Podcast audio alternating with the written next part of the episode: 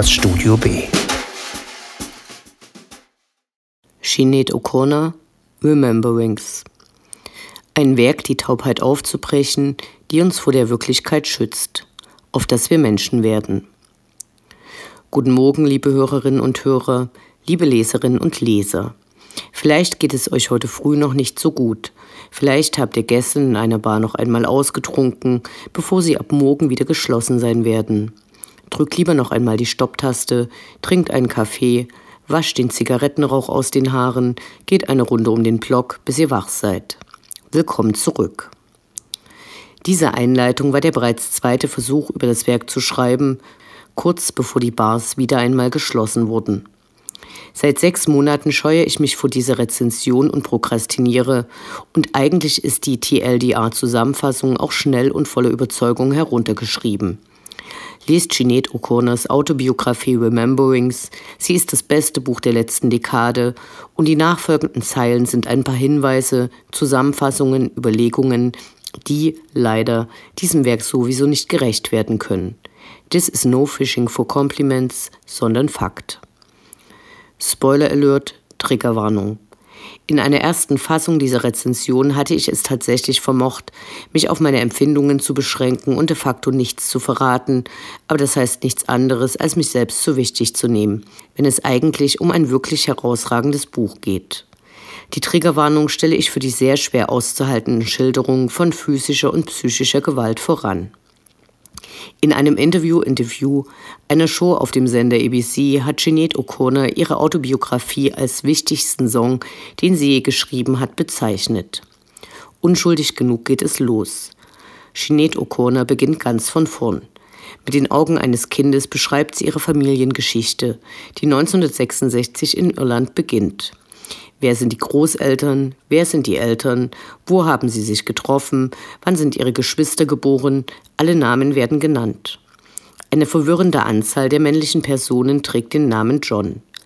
Dazwischen eingesprenkelt kurze Bilder von Begegnungen und Beobachtungen. Die Eltern des Vaters, die Portwein trinken gehen, weil sie sich lieben die wüsten christlich geprägten Flüche des Großvaters mütterlicherseits, wenn er Frauen im Fernsehen oder auf der Straße sieht, die seiner Meinung nach unsittlich gekleidet sind. Der Vater lässt sich scheiden und erhält, ein für Irland außergewöhnlicher Fall, das alleinige Sorgerecht für die gemeinsamen fünf Kinder. Doch Jeanette und einer ihrer Brüder wollen zur Mutter zurück. In ruhigem Duktus, offen, ohne Scham oder Wertung beschreibt Jeanette O'Connor ihre Erlebnisse ihre religiösen Erfahrungen, wenn ihr Jesus erscheint, während ihre Mutter sie unbarmherzig zusammentritt. Wie sie bei einem Unfall auf einem Bahnhof schwer verletzt wird, als sich bei einem fahrenden Zug eine Tür öffnet und sie mit voller Wucht trifft. Danach kann sie keine großen Plätze mehr ertragen. Angststörungen sind die Folge. Ihre Mutter ist eine Kleptomanin, Jeanette ihre Komplizin. Sie kommt auf eine Boarding School für schwierige Mädchen auch dort verstörende Ereignisse, wenn eines der Mädchen schwanger und ihr Kind weggenommen wird. Aber auch die Möglichkeit zu musizieren. Kurz vor der Veröffentlichung ihrer ersten Platte mit 18 stirbt ihre Mutter. Jeanette O'Connor wird zur Ikone. Ihre Interpretation des von Prince geschriebenen Nothing Compares to You macht sie weltberühmt und kommerziell erfolgreich. In einigen Kapiteln von Rememberings geht sie auf einige ihrer Begegnungen mit anderen berühmten Musikern ein. Die mit Prinz ist ohne Zweifel die verstörendste. Louis ist ein feiner. Über Anthony Kiedis lacht sie ganz gut. Nach ihrer dritten Platte dann der Riesenskandal, als sie in Saturday Night Live ein Bild des Papstes zerreißt. Ich kann mich nicht erinnern, dass ihre Motive dafür ernsthaft diskutiert wurden. Als Kritik an der katholischen Kirche wurde es damals als geradezu terroristische Handlung verurteilt. Aber das war vor dem Internet und während heute ziemlich sicher ihre Stimme gehört worden wäre, war es damals einfach erstmal mit der Karriere vorbei. Da wurden mit Straßenwalzen ihre Platten öffentlichkeitswirksam exorziert, sprich zerstört, und in den Medien wurde sie als irre hingestellt. Für sie ein nicht unwillkommener Abgang von der großen Bühne, die kein Popstar, sondern ein Protestsinger sein wollte. Das Papstbild, das sie zerriss, hatte im Schlafzimmer ihrer Mutter gehangen. Fast 20 Jahre danach begannen die weltweiten Enthüllungen und Skandale über den systemischen sexuellen Missbrauch, den Umgang mit Sündern, das System von Strafeinrichtungen in Irland, in denen unverheiratete Mütter gequält und ihre Kinder entweder weggenommen oder unter schrecklichen Bedingungen starben. Mit dem Zerreißen des Bildes in einer großen Show wollte sie gegen die im Namen der katholischen Kirche verübten Gräueltaten protestieren, die nicht nur in der Kirche, sondern eben auch in den Häusern stattfanden.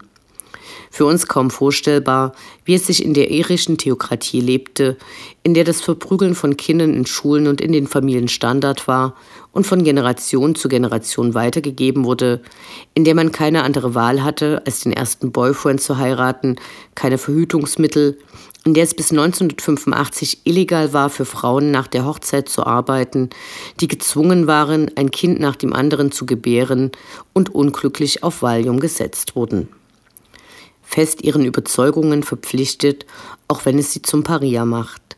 Wenn die Geschichte richtet, steht sie ohne Zweifel auf der richtigen Seite.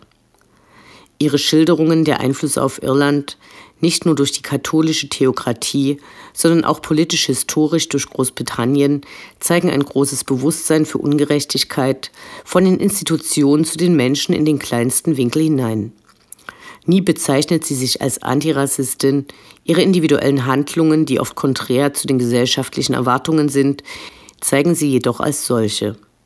Die Wucht ihrer Autobiografie entfaltet sich dadurch, dass sie, die immer Priesterin werden wollte und irgendwann auch war, nicht predigt, sondern in ihrer eigenen Stimme schreibt. Zu ihrer Musik gibt es in einem Blog von Rememberings einen Überblick zu jeder Platte, erklärt es warum, weshalb, wieso, mit wem. Was ich nicht wusste, ist, dass eine Vielzahl ihrer Liedtexte aus Scripture, also biblischen Texten, zusammengesetzt ist. Es gibt viele Erzählungen und Beschreibungen ihrer Erlebnisse, die anrühren ob ihre Schönheit und auch sehr viel Spaß. Nach dem Kapitel mit dem Zerreißen des Papstbildes gibt es einen Bruch, der erst gegen Ende des Buches erklärt wird. Der erste Teil ihrer Autobiografie, der bis 1992 reicht, wurde zwischen 2010 und 2014 geschrieben. Danach sind ihre Erinnerungen an die letzten 20 Jahre stark eingeschränkt. Aber ich will ja nicht noch mehr spoilern.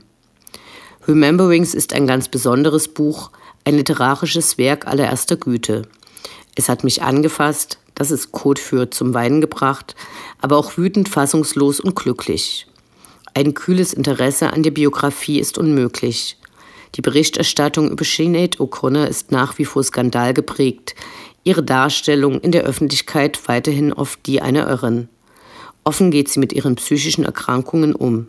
Sinead O'Connor ist eine außergewöhnliche Künstlerin, Musikerin und Kriegerin. Danke fürs Hören und Lesen.